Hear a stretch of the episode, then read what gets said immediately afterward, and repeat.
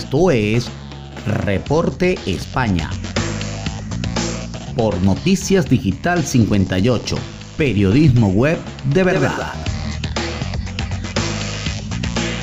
Muy buenas noches amigos, este es el resumen de Noticias Digital 58 transmitiendo desde la ciudad de Madrid, España. Les saluda Gabriela Higuera, CNP 20576. Comenzamos con eh, las informaciones del día de hoy y es que el volcán de La Palma entra en fase explosiva extrema. Se abre una nueva boca eruptiva y se ordena la evacuación de varias localidades.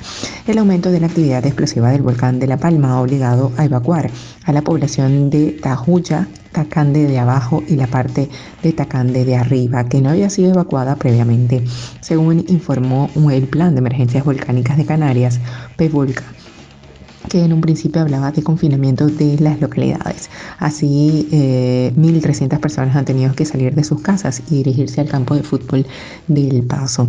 El volcán de La Palma ha entrado en fase explosiva extrema este viernes y se ha abierto una nueva boca eruptiva en el flanco del cono activo, señaló el Instituto Volcanológico de Canarias, Involcán, al tiempo que se ha identificado el alcance del material piroclástico ante el aumento de la explosión el gobierno de Canarias ha advertido a través de un comunicado de que es posible que las ondas de presión asociadas a la actividad explosiva puedan causar roturas de ventanas en un radio de 3 kilómetros alrededor del centro emisor del volcán, al tiempo que ha subrayado que siguen registrándose sismos de tipo largo periodos asociados a la actividad explosiva. También el Consejo de Ministros declarará el próximo martes La Palma como zona catastrófica. El presidente del gobierno, Pedro Sánchez, anunció que el gobierno pondrá en marcha un plan especial para la isla de La Palma para paliar los daños del volcán, junto a los administradores locales. Tras reunirse con el Consejo de Gobierno Canario y los técnicos, Sánchez ha explicado en el próximo Consejo de Ministros que declararán la zona catastrófica en la isla, algo que ya había solicitado el Ejecutivo Canario. Estamos todos a uno trabajando codo a codo para responder a los problemas inmediatos y futuros. La reconstrucción de La Palma.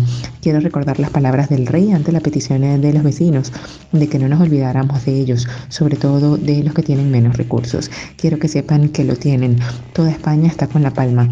Todas las administraciones estamos trabajando para dar soluciones inmediatas y también para la reconstrucción futura, explicó Sánchez.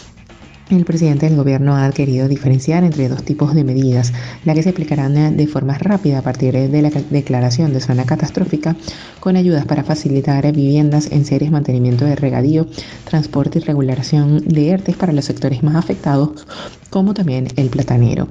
Las medidas de futuro que se aplicarán en un decreto elaborado de forma conjunta con el, el gobierno canario. Con estas medidas explicó que se proveerán recursos para reconstruir entornos urbanos, soluciones definitivas a la pérdida de vivienda, garantizar la movilidad en la isla, aplicar un plan de infraestructuras agrícolas y un plan para relanzar el turismo.